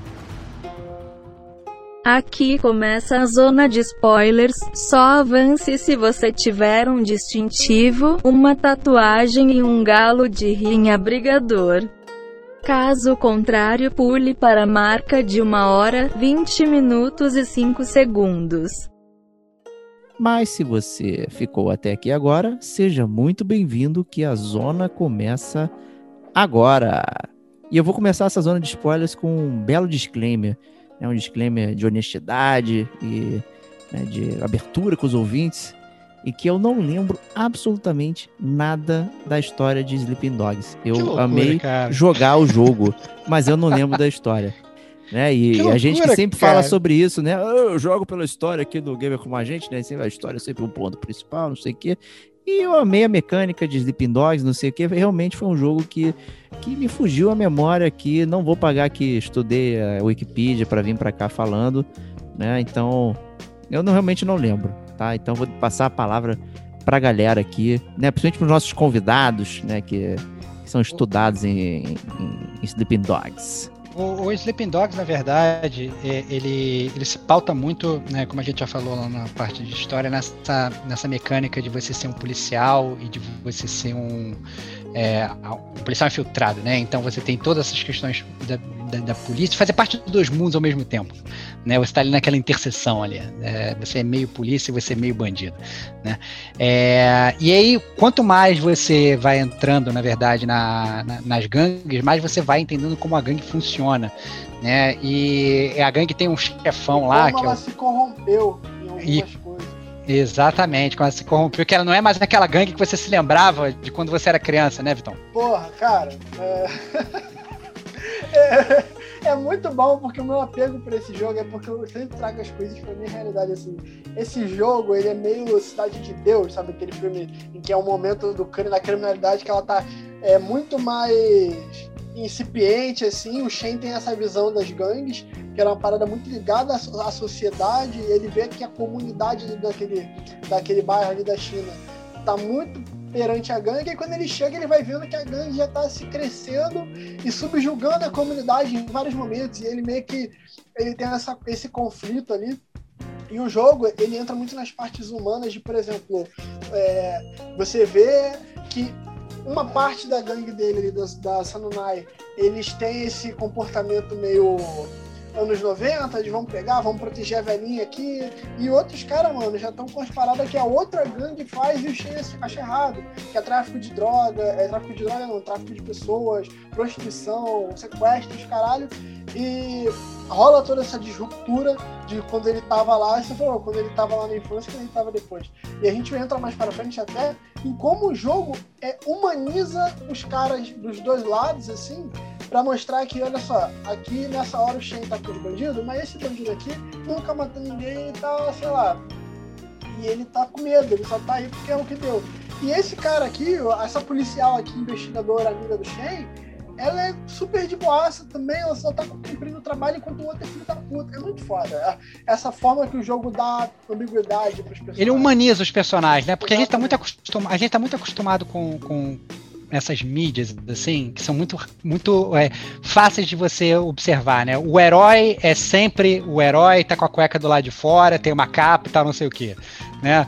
O vilão, né, tá sempre lá roubando banco, tá sempre fazendo não sei o que e tal. Mas quando a gente começa a humanizar os personagens, a gente vê que as pessoas não são só preto e branco, né? Tem milhões de facetas de cinza aí, e posições questionáveis e tal. Então, é, apesar da gente tá, ter falado bastante aí que o, o, o Sleeping Dogs ele é, é, é, um jogo altamente baseado nessa, nessa jogabilidade de arcade, ele tem realmente esse roteiro muito bom que ele humaniza os personagens e transforma até personagens que são claramente coadjuvantes em humanos, né? É a velhinha lá que tá lá, que faz sopa para faz sopa lá pros gangsters. E passa o cerol no maluco. Pois é, então, então, assim, tem todas essas coisas que, que, que, que, que você não espera muita profundidade em jogos normais, você não espera muita profundidade de personagens coadjuvantes, mas não, eles entram a fundo nisso para mostrar é, é, é, como funciona aquele mundo. Isso tudo melhora a sua ambientação, de como é Hong Kong, de como tudo ali está funcionando.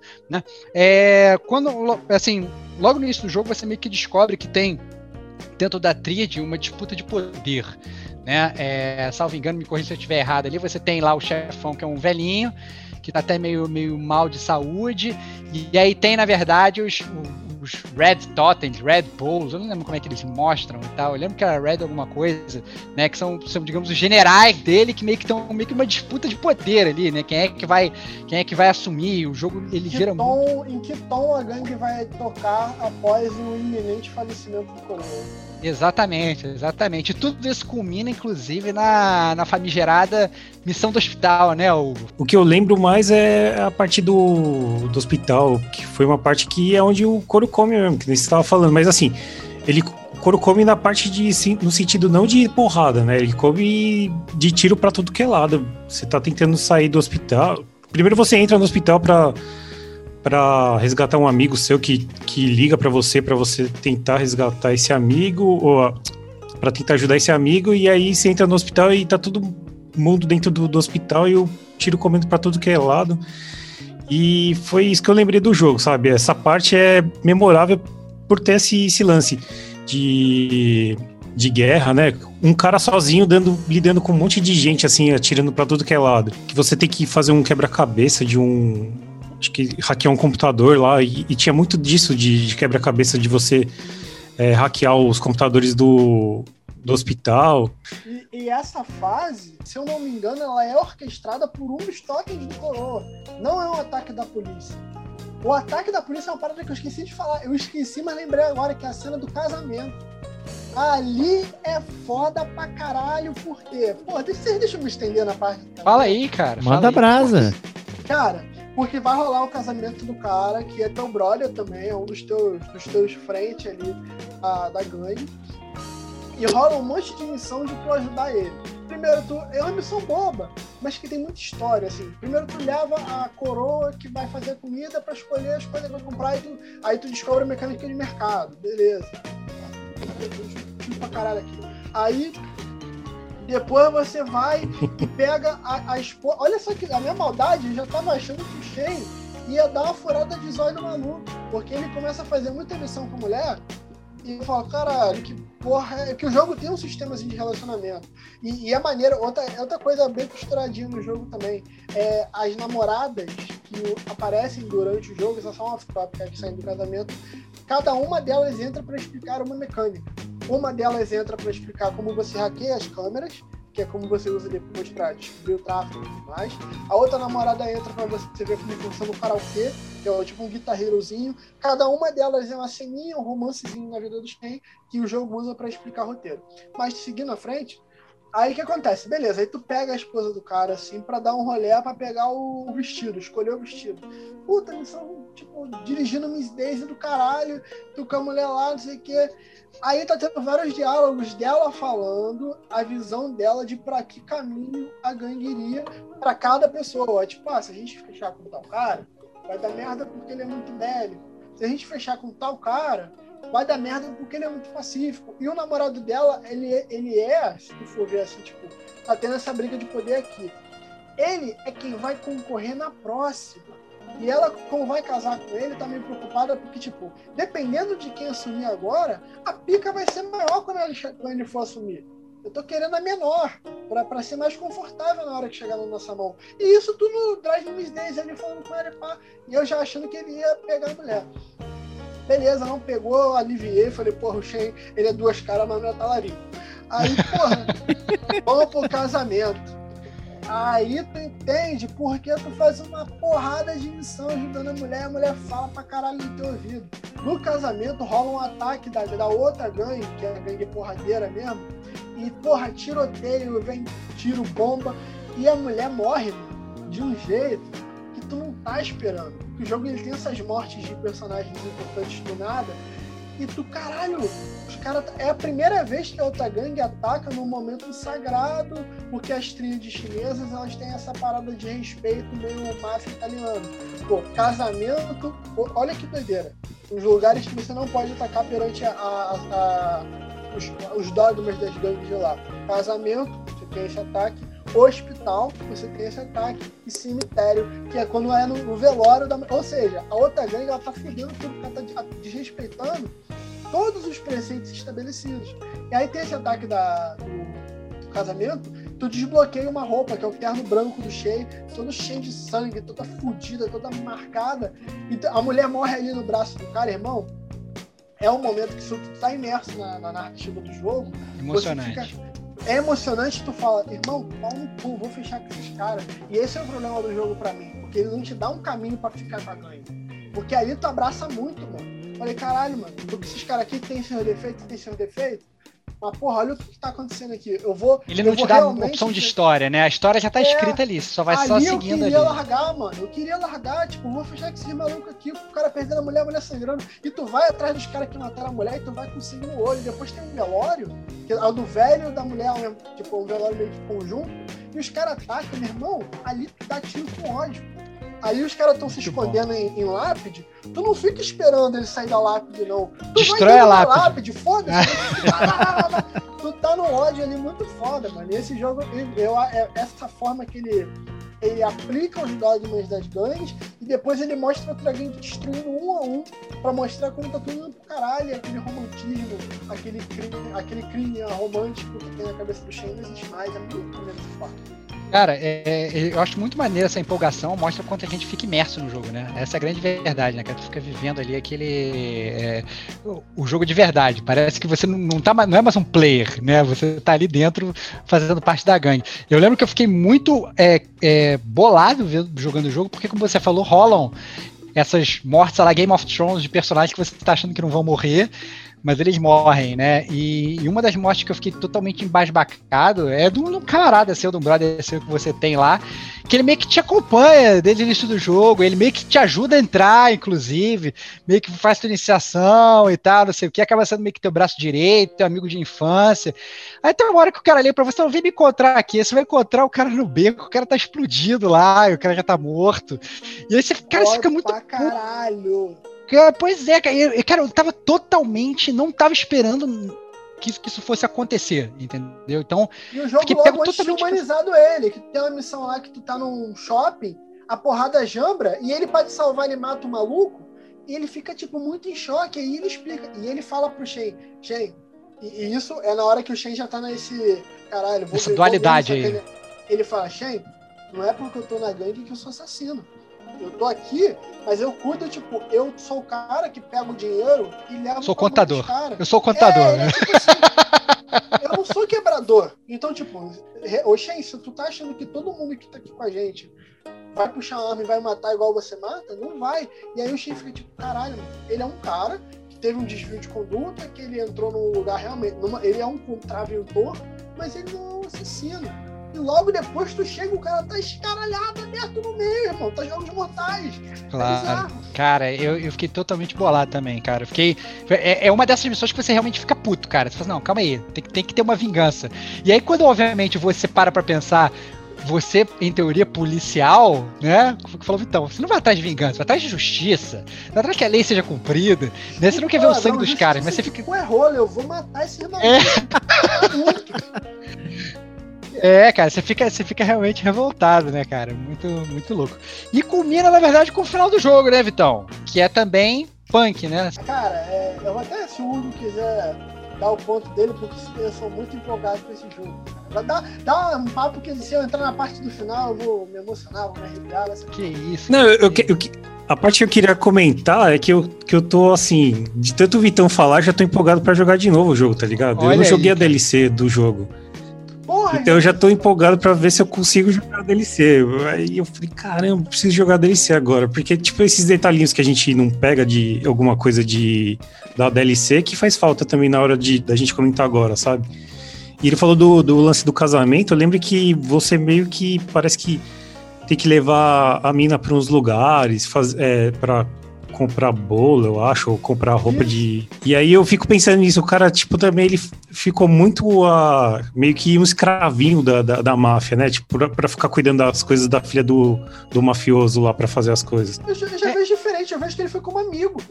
Eu acho que ele foi como. Porque ele era brother do noivo. Entendi. Ele foi tipo, cara, é, é, porra, tá violento pra caralho, a gente tá em guerra, vai você. Não foi, eu, eu até entendo o, o teu ponto de vista, mas eu, pelo menos na minha interpretação, eu vi que ele foi como brother, tipo, tá o Diego Stevox, o Stevox tá com problema, tipo, pô, mano, pô, vou casar e minha menina tem que escolher um bolo. Lá, leva ela lá pra mim, entendeu? Acho que foi uma parada muito assim de brother mesmo. Passa muito por aquele negócio que, que, o, que o Vitão falou, de, de humanizar os personagens, né? É, é, mostrar que, na verdade, o cara que tá lá na gangue, ele não, não é tão mal assim. Porque ocorre muito na sociedade, né, cara? Às vezes o cara ele vai para um caminho é, na comunidade que não é legal, que não. E, às vezes a, a, vida vai meio que levando, não é uma escolha consciente. Às vezes ele não queria estar tá ali, mas ele vai seguindo aquilo. Do mesmo modo, às vezes você vai olhar na polícia, que em teoria era para todo mundo ser, ser corretinho, né? Como falou o Vitão lá no início, tem gente né, fazendo blackmail, fazendo chantagem. Não, olha, você tem que fazer isso, isso, aquilo, senão eu vou te expor e tal.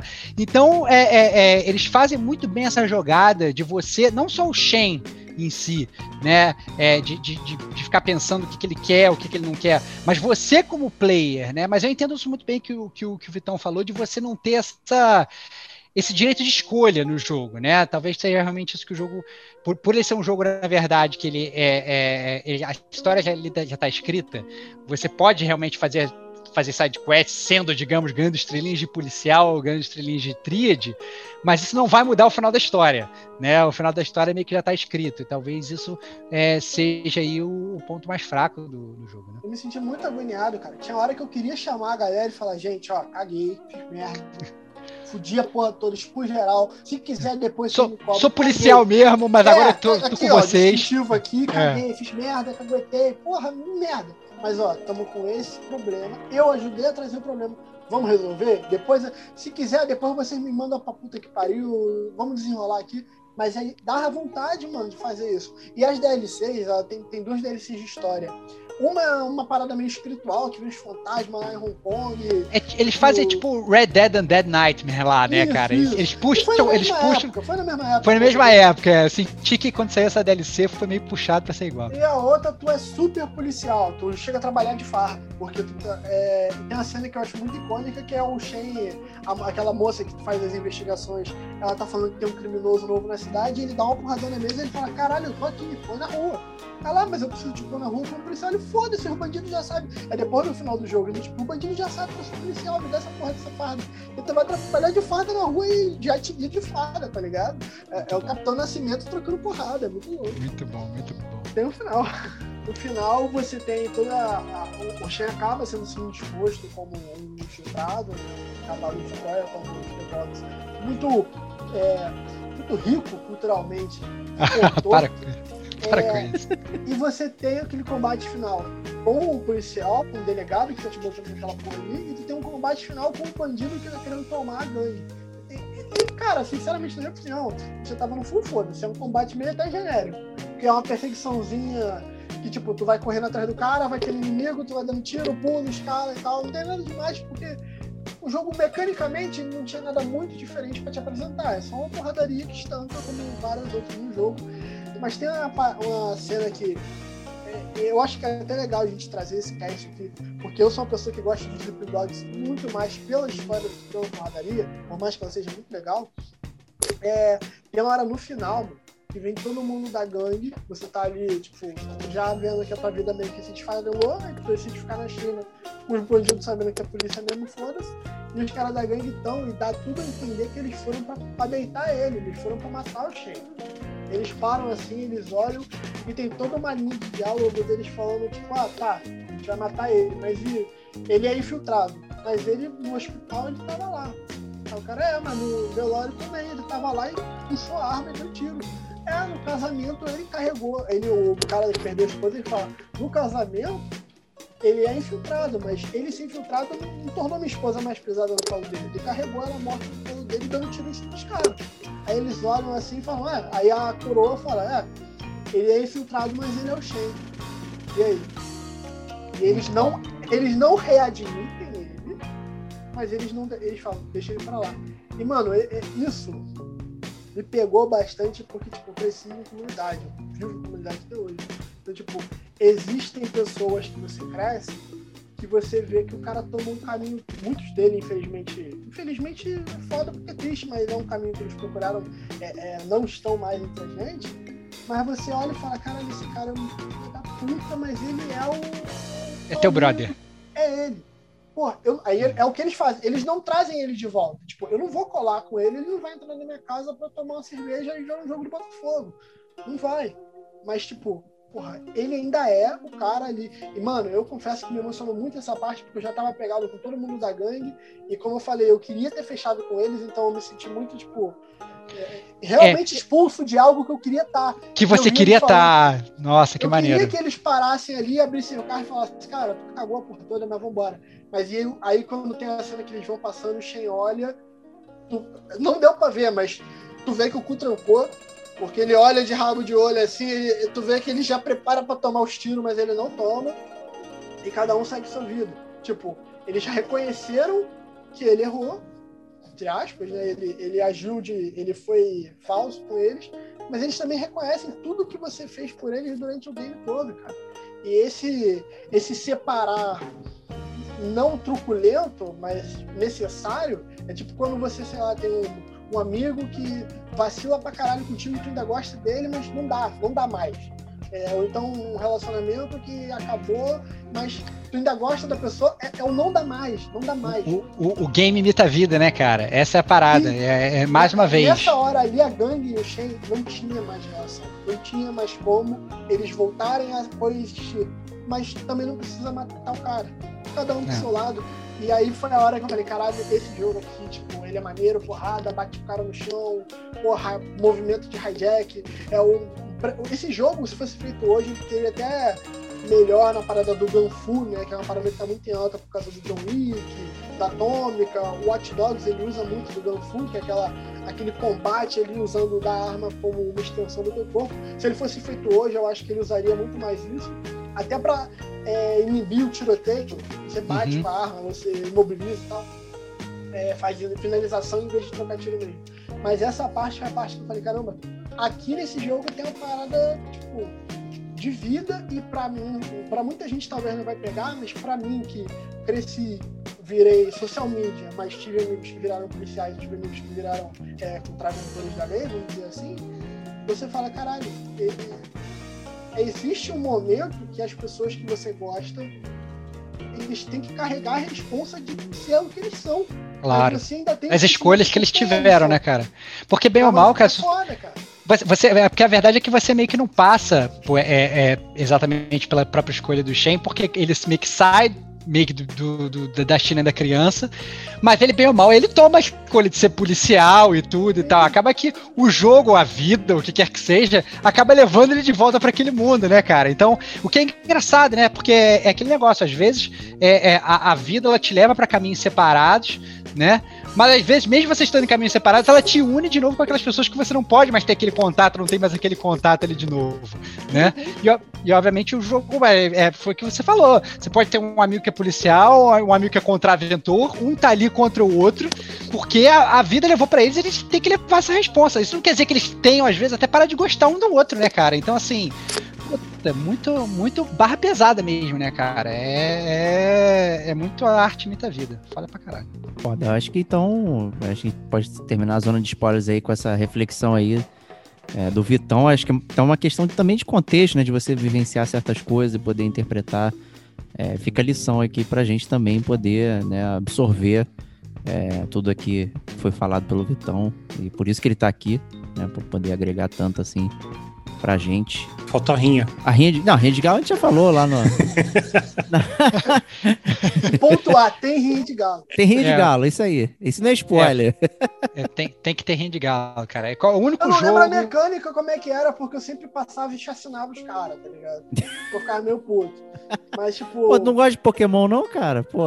Ah, ah mas, cara, porra. Pokémon é isso. Momento, tava em outro momento. Porra, de cara, caralho. Se fosse hoje eu ia jogar um ele, Pokémon. O, tipo, o Vitão, ele queria entrar pra gangue, cara. Ele queria, ele queria cortar a cabeça do galo dos outros caras lá, cara. É isso que é, tava querendo. Mano, eu tava ali, eu tava, eu tava no Fazer macumba com, com a galinha dos outros, cara. É que porra, isso. Cara, o papo do porra. É. Então vamos, vamos para as notas para Sleeping Dogs.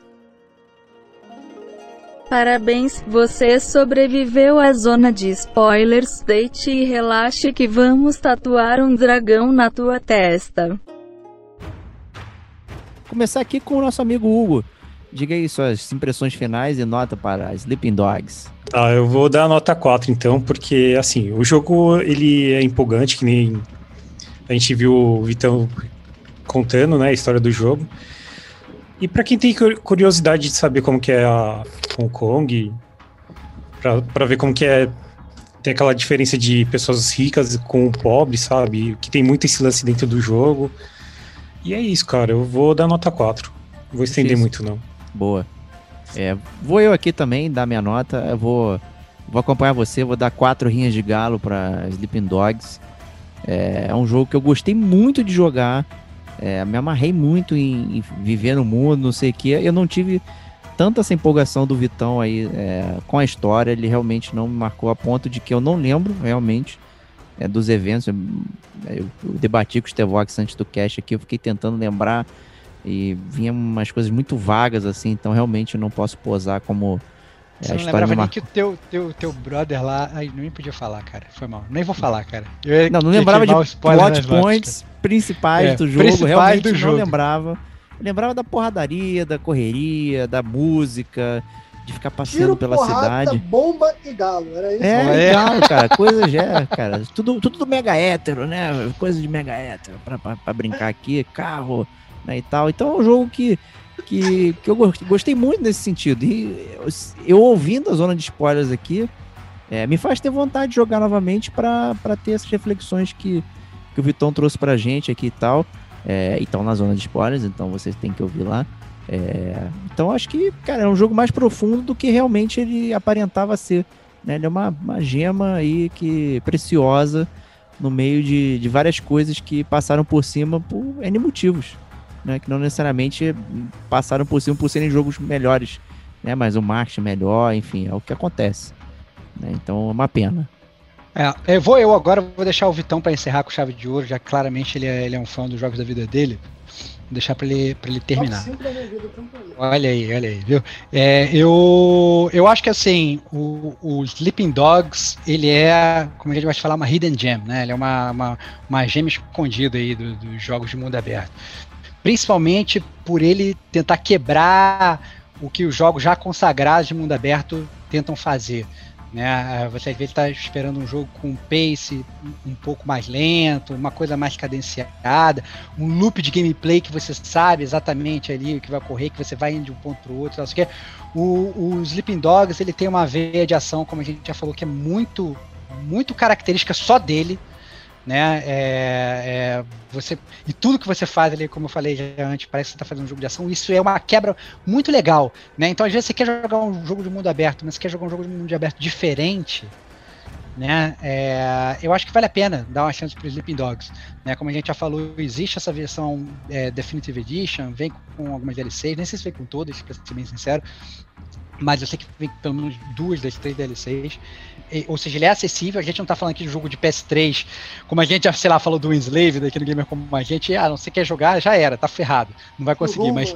É, já era. Vai ter que arranjar um PS3 para jogar e tal. O, o Sleeping Dogs você consegue achar para a geração antiga, é, como o, o Vitão falou aí que jogou. Eu acho que é uma boa experiência.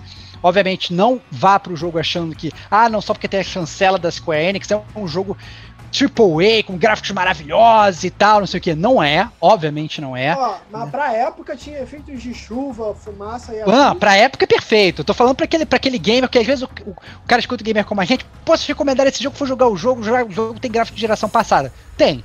Tem, tem é da geração passada. É da geração passada. Então, assim, é, é, mas, mas eu acho que ele compensa, na verdade, com isso que a gente não está acostumado. É com uma ação muito forte para jogos de mundo aberto, que às vezes você esperaria ver isso, sei lá, esses jogos de correria, blá, blá, mas não. Ele é um jogo de mundo aberto que ele consegue ter essas coisas, assim, essas cenas de ação muito características, né? E ele tem uma história muito envolvente, né? Como falou o Gão aí, é num setting que a gente não está acostumado, então é uma quebra boa e tem uma construção de personagem aí soberba, né? Como, como falou o Vitão, você consegue fazer vários paralelos. Então, obviamente tem problemas, então tem esse problema da câmera, tem problema do tiroteio que não é melhor, então não, não, não posso dar nota máxima que é 5, mas eu dou aí tranquilo, tranquilo, suave, sem nem fazer nenhum esforço.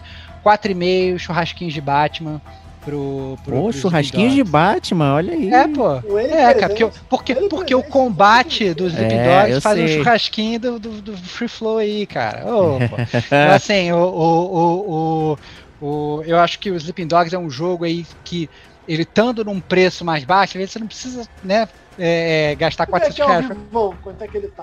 Hoje é, ele tá 55 no Steam, 99 ah. no PS4, mas ele já saiu a 20 reais no próprio PS4, então é só... Pois é, pois é. Se, se você, às vezes, às vezes, o que pode acontecer, você pode, às vezes pode ter sido que nem o Hugo, que baixou ele lá na PSN Plus quando ele deu de graça, mas você não jogou, deixou para jogar depois. Né? Ah, vai lá e pega agora. Pode furar a fila. Agora, pode furar a fila, entendeu? Então isso às vezes acontece bastante, né? Que a gente fica com esse backlog imenso de jogos que a gente pega de graça, entre aspas, né? Que a gente tá pagando o serviço e a gente não joga. Tá aí os Sleeping Dogs aí, uma ótima gema escondida para vocês poderem aproveitar. Vitão, sela pedra aí, meu amigo, do jogo top 5 da sua vida. Cara, top 5, eu tenho a característica de gostar de protagonistas em dúvida vamos dizer assim. Por exemplo, todo mundo sabe que minha franquia favorita é Assassin's Creed. Eu gosto muito do Shea Patrick Corman, que é o protagonista do Assassin's Creed Rogue, que é o que troca de lado, que vira templário, porque ele entra em dúvida perante as coisas que ele acredita. Tipo, porra, que que é? O que, que é esse que eu tô vivendo. E o Shen, ele tem isso durante o jogo inteiro. E pra, é, já vou adiantar que eu não dou nota 5 justamente porque o jogo ele não me deixou ter um mínimo de roleplay de dois caminhos. Eu não queria múltiplos finais, é, sistema de diálogo. Eu queria que em determinado momento, que como o Hugo falou, poderia ser um momento do hospital, escolhe. É, porra, porque ali era perfeito para tu tomar raiva do outro lado. Ou escolher, não, não vou mais misturar com isso aqui. Porque tinha o gancho de roteiro, talvez até o orçamento tenha travado isso. É, o tiro do jogo é muito ruim, como foi dito, é, ele não responde, ele tem uma zona de, de acertar ali que é muito bizarra. A, a direção, para mim, em alguns carros é meio esquisita, a lancha é coisa horrorosa, e tem alguns momentos de lancha necessários ali no jogo. E, mas assim, para a experiência como um todo, principalmente para o gamer que busca uma, uma diversão, é, uma, um, como é que eu vou explicar? Um enredo disfarçado é um enredo que não é, por exemplo, um jogo como The Last of Us, que ele bota na tua cara que o enredo dele é o principal. Ele te dá muitas coisas para se divertir, mas se tu quiser, tu prestando atenção ali, tu vai pegar umas pinceladas de ambiguidade, de roteiro e tudo mais. Então, eu dou 4,5 botadão na cara pra Melhor nota. Muito bom, cara. É, então, obrigado aí, Vitão, por ter participado aí. Deixa a sua jabazeira aí pra galera. Cara, eu que agradeço, sou arroba o Vitor Bruno em todas as redes sociais e estou presente no Podcast Player 1 no Twitter e no Instagram e na twitch.tv barra Twitch do Player 1. Nesse momento está rolando uma livezinha de Rogue Company, os meninos estão jogando lá. Aí a gente vai ter gravação. Esse episódio aqui sai quando? Sexta-feira. Né? Sexta, sexta quinta. Se, se, eu conseguir, se eu conseguir fazer o milagre da edição e fugir do fechamento contábil então, a tempo, tá aí na quinta, se não na se sexta. Se não tiver saído ainda, é, em primeira mão, o Player 1 dessa semana, a gente vai falar sobre a necessidade de remakes, remasters, a gente vai, aquele jeitinho do Player 1 de ser meio ácido, ser meio babaca às vezes, a gente vai dar aquela cutucada em remasters e remakes nesse episódio. E, cara, agradecer mais uma vez a presença, agradecer ao Hugo, ainda não tinha tido o prazer de dividir mesa com ele. E, cara, para mim é sempre uma honra estar aqui. Quando eu não sonhava em fazer podcast, eu já ouvia o Gamer como a gente. Então é, é de verdade uma realização pessoal. Além da parada de ser um podcast que ajuda o Player 1, a gente ajuda um a crescer, outro a fomentar essa indústria. O Vitor Bruno de Araújo Lima ali, que quando estava indo pro, pro seu primeiro jovem aprendiz no ônibusinho rumo a Irajá, ele estava ouvindo o gamer como a gente. É. E é maneiro pra caralho estar tá aqui. Vou encontrar o Kratos de Irajá lá. Só digo uma coisa, cara. Na nossa, na nossa tríade, cara, você é sempre bem-vindo, cara. É, na nossa Boa. gangue. E não nossa... foi infiltrado, pode ter é. certeza. Muito bom, muito bom, muito bom. Muito bom. Hugão, obrigado aí. Tava sumido. Apareceu aí com o chamado do Gamer com a gente. Então, muito obrigado. Valeu, satisfação em participar desse honroso e brilhante podcast. E valeu, Vitão, aí também dividir a mesa com você aí. Foi, foi muito empolgante aí a sua análise do, do jogo e me deixou com vontade de jogar de novo. Justíssimo. Stevox, sempre um grande prazer inenarrável estar contigo aqui, cara. Sempre um grande prazer, cara. Mas se você me, me falar pra ir pegar bolo pra você, eu vou pegar só pra jogar torta na tua cara, mano. Só Não, isso, que isso, cara. Pega, pega um jogo lá pra mim, um jogo bom. Um Aí sim, bom. cara. Aí eu vou, cara. Eu pego pra você ou pra mim também, cara. Muito Justiça. Excelente. Então vamos pegar um jogo bom e trazê-lo na próxima semana. Então, um grande abraço e até lá. Tchau, tchau. Three months is a long time if you don't like it where you are. Three months is forever when the sun don't shine at all. You might be alive, but you just breathe to pass the time. But you're so lucky, so lucky to have it all.